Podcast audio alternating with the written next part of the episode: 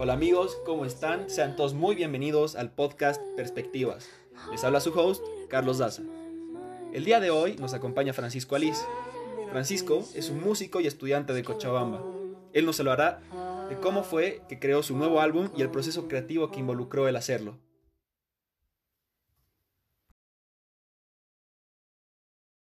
Bueno, yo soy Francisco Alice. Estoy en la universidad, bueno, primer semestre y nos ha tocado cuarentena. Y mm, bueno, ¿cómo, cómo he surgido como artista?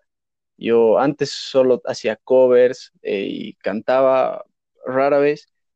Y en, en, la Semana Santa, que tuvimos las vacaciones de la universidad, eh, me propuse una meta. Dije, quiero eh, mostrarle a la gente lo que yo puedo hacer, porque siempre antes quedaba como el segundo en todas las bandas, en todas las cosas que hacía.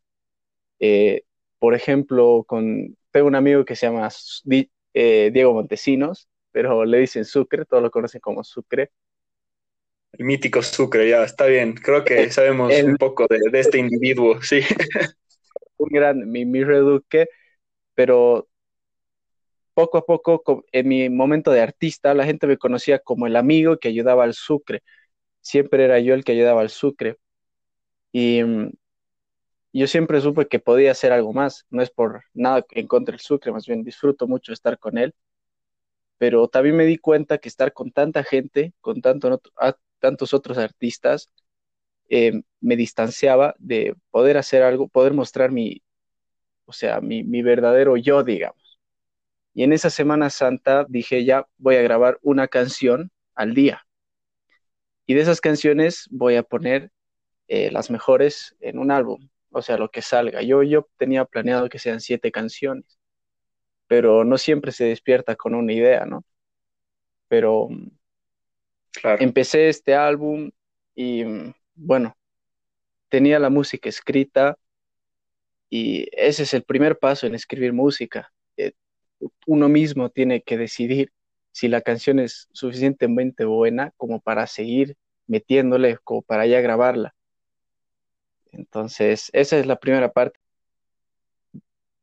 Para darnos un pantallazo de, cuánto tiempo te ha tomado en realidad hacer cada, cada canción, ¿nos podrías, ¿nos podrías decir, o sea, el proceso detrás de, de, alguna de ellas, la que más, más te haya gustado, eh, empezando desde, como tú dices, la idea más pequeña hasta hasta la composición, instrumentos, eh, y, también quisiera que nos expliques cómo, cómo las grabaste, las grabaste en tu casa, en un estudio, porque la verdad es que me interesa mucho saber cómo lo has hecho, porque es, está, está muy, muy bien. Ya.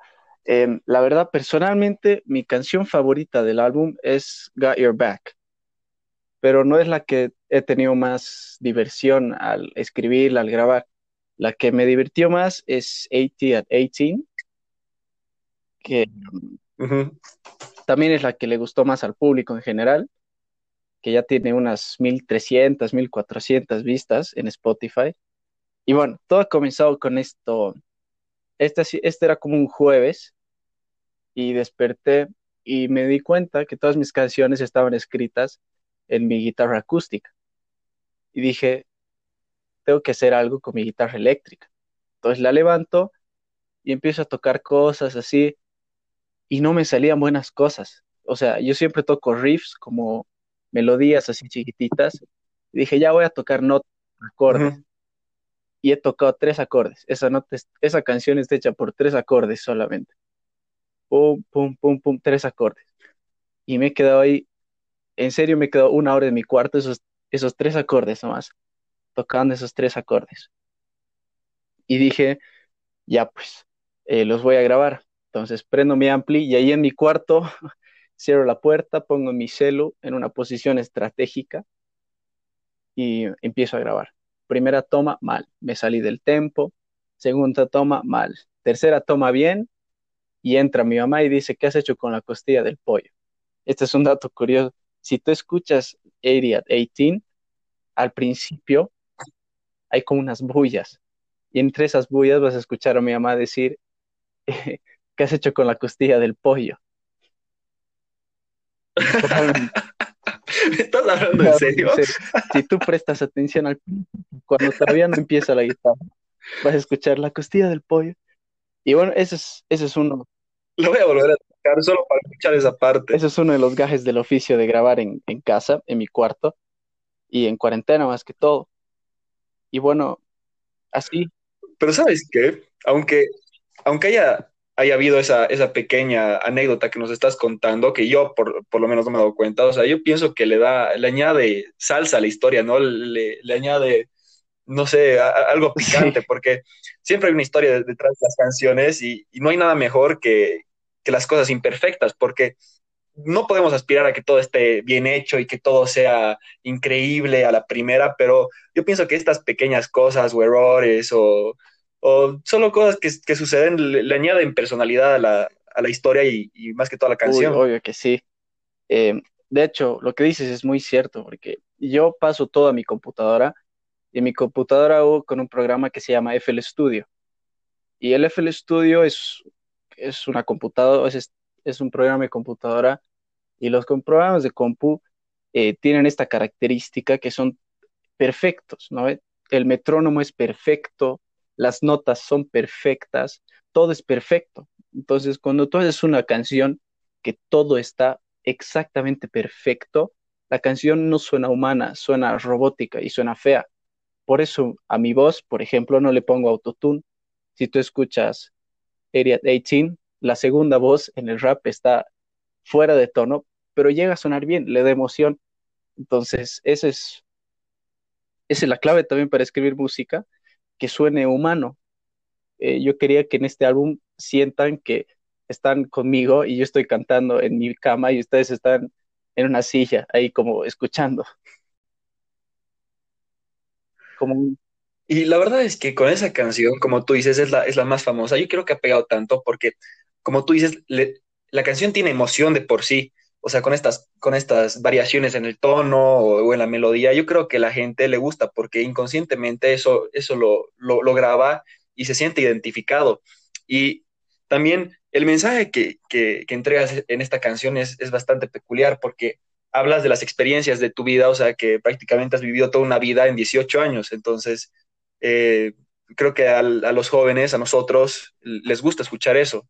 No, no en, tan sentido YOLO y, y que te vale verga la vida, pero aprovechar cada segundo. exacto, esa canción trata de, de, de, de tu vida, que yo a los 18 años he vivido tantas cosas, tantas buenas experiencias, que si me muero mañana, no voy a estar totalmente satisfecho, pero tampoco voy a estar totalmente insatisfecho, ¿no? Porque estoy contento con la vida que tengo y esa felicidad es lo que esa canción expresa.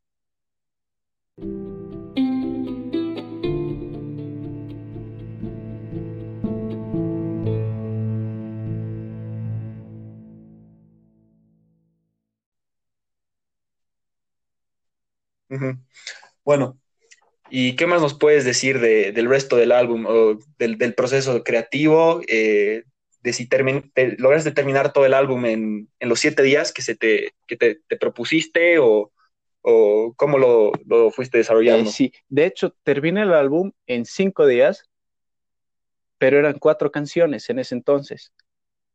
Y un día antes de subirlo a la distribuidora, fui a, a, a la despensa, que es donde grabo, y agarré mi guitarra y justo me pasó algo muy interesante ese día. Eh, una chica me habló, así la típica, el típico amor de cuarentena, y una chica que yo pensé en mi vida me iba a dar bola.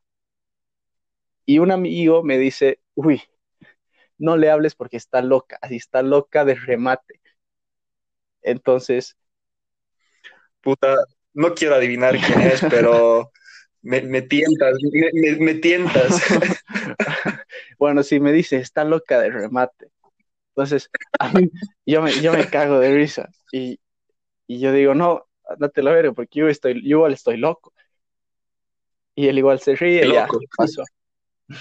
La cosa es que ese, ese es el intro de la letra de una canción que se llama Got Your Back, que la letra cuenta cómo esta, o sea, como le, te dicen, no, no te metas con ella, está loca.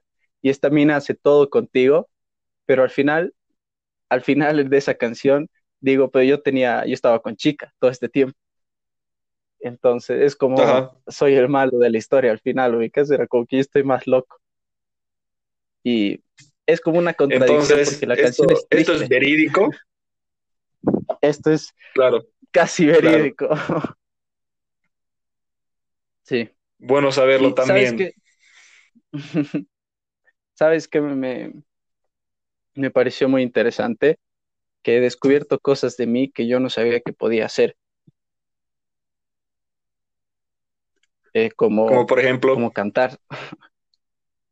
yo nunca me había animado a cantar tanto. Bueno, yo la verdad es que pensaba que tú podías, podías hacerlo, o sea, yo no estaba, yo, yo te escuché cantar y dije, wow, o sea, el chico canta desde hace unos tres años, cuatro años, porque la, voz suena, suena bien, no es, no es la típica voz que está titubeando en algunas partes, sino que la escuchas y, es bastante constante, es, o sea, sólido. sólido, sólido. Sí, bueno, la verdad, la parte de, de componer no me ha costado tanto. Lo que más me ha costado es hacer que las canciones suenen de buena calidad.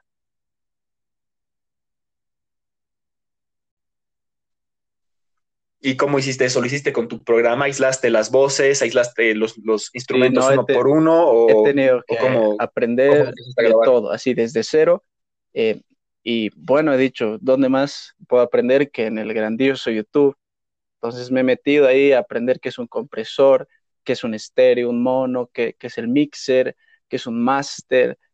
Todos estos detallitos pequeños que hacen que una canción suene bien. Y esta canción yo todavía escucho mi álbum como un álbum primerizo. Él tiene muchos errores, pero no lo suficientes como para decir que está malísimo. Entonces lo he subido por eso. Bueno, además, ¿qué, ¿quién mejor juez que el, que el público, ¿no? Tus amigos, las personas que han escuchado el álbum, y, muchas de las canciones tienen más de mil, mil views ya en que unas dos, semanas. semanas. Dos semanas, ¿no? Es porque realmente es porque realmente ha pegado, no es porque la gente dice, pucha, escucharemos, qué pena, es porque sí. de verdad le gusta a la gente.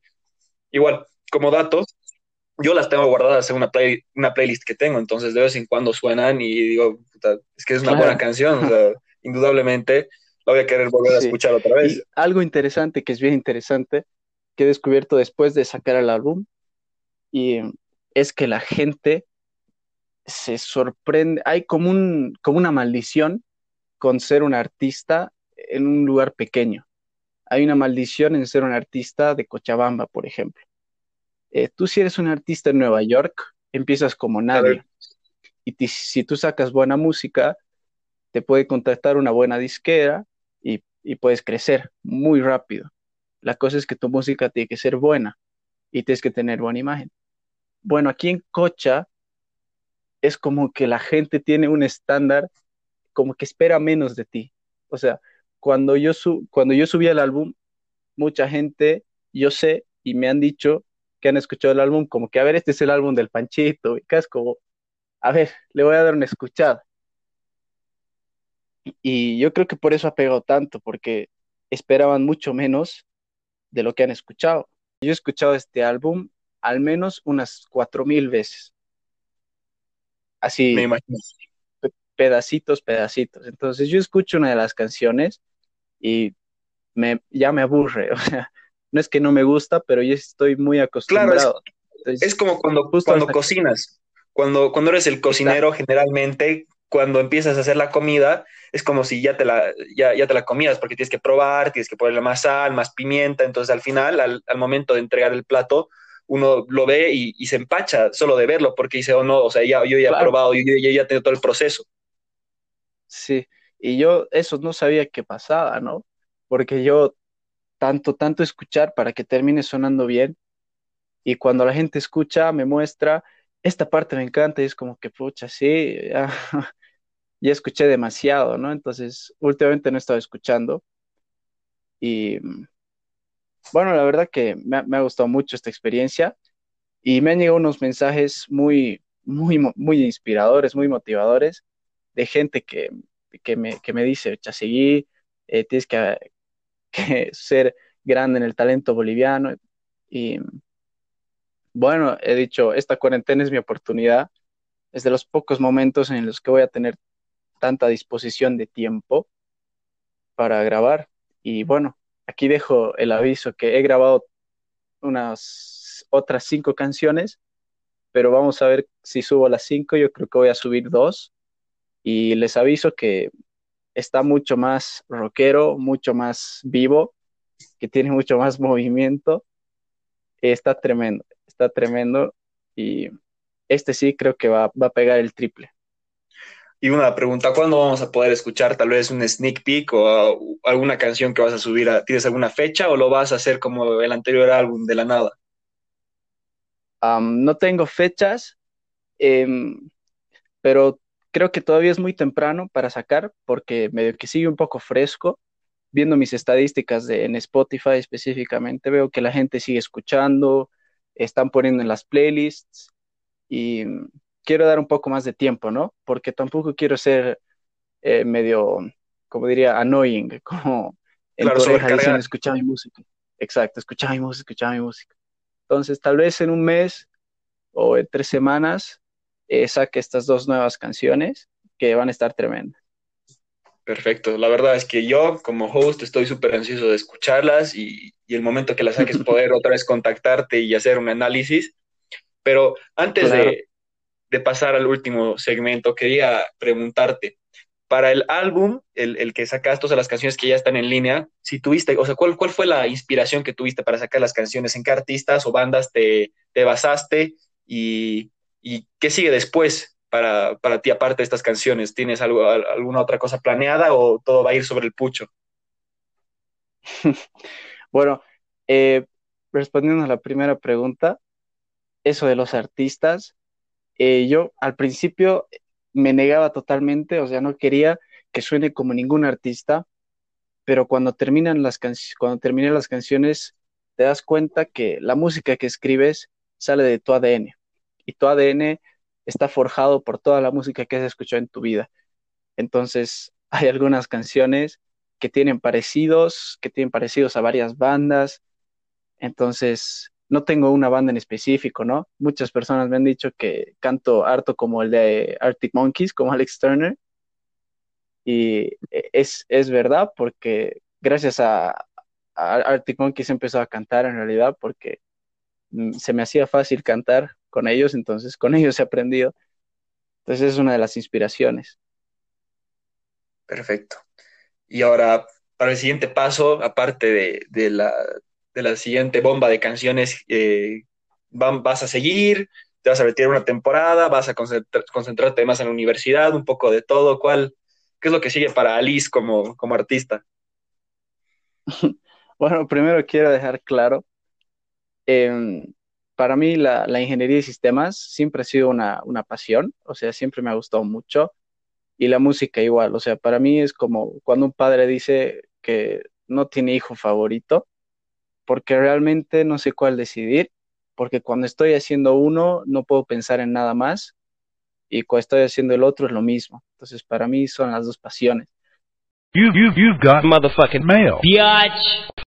Entonces, ahorita estoy muy, muy contento con lo que estoy haciendo con mi vida. Me gustaría mucho triunfar como artista, como me gustaría mucho triunfar como ingeniero de sistemas. Y creo que eh, la, música, sacando este álbum, me he dado cuenta que es algo que se puede hacer, que no es tan difícil llegar lejos eh, como, como parece. Nos venden esta idea de ser famoso como si fuera imposible. Y con este álbum me, han, me, ha, contactado gente, me, ha hablado, me han hablado personas y me he dado cuenta que realmente se puede llegar muy lejos en, en si, si, le meto al menos unos tres años.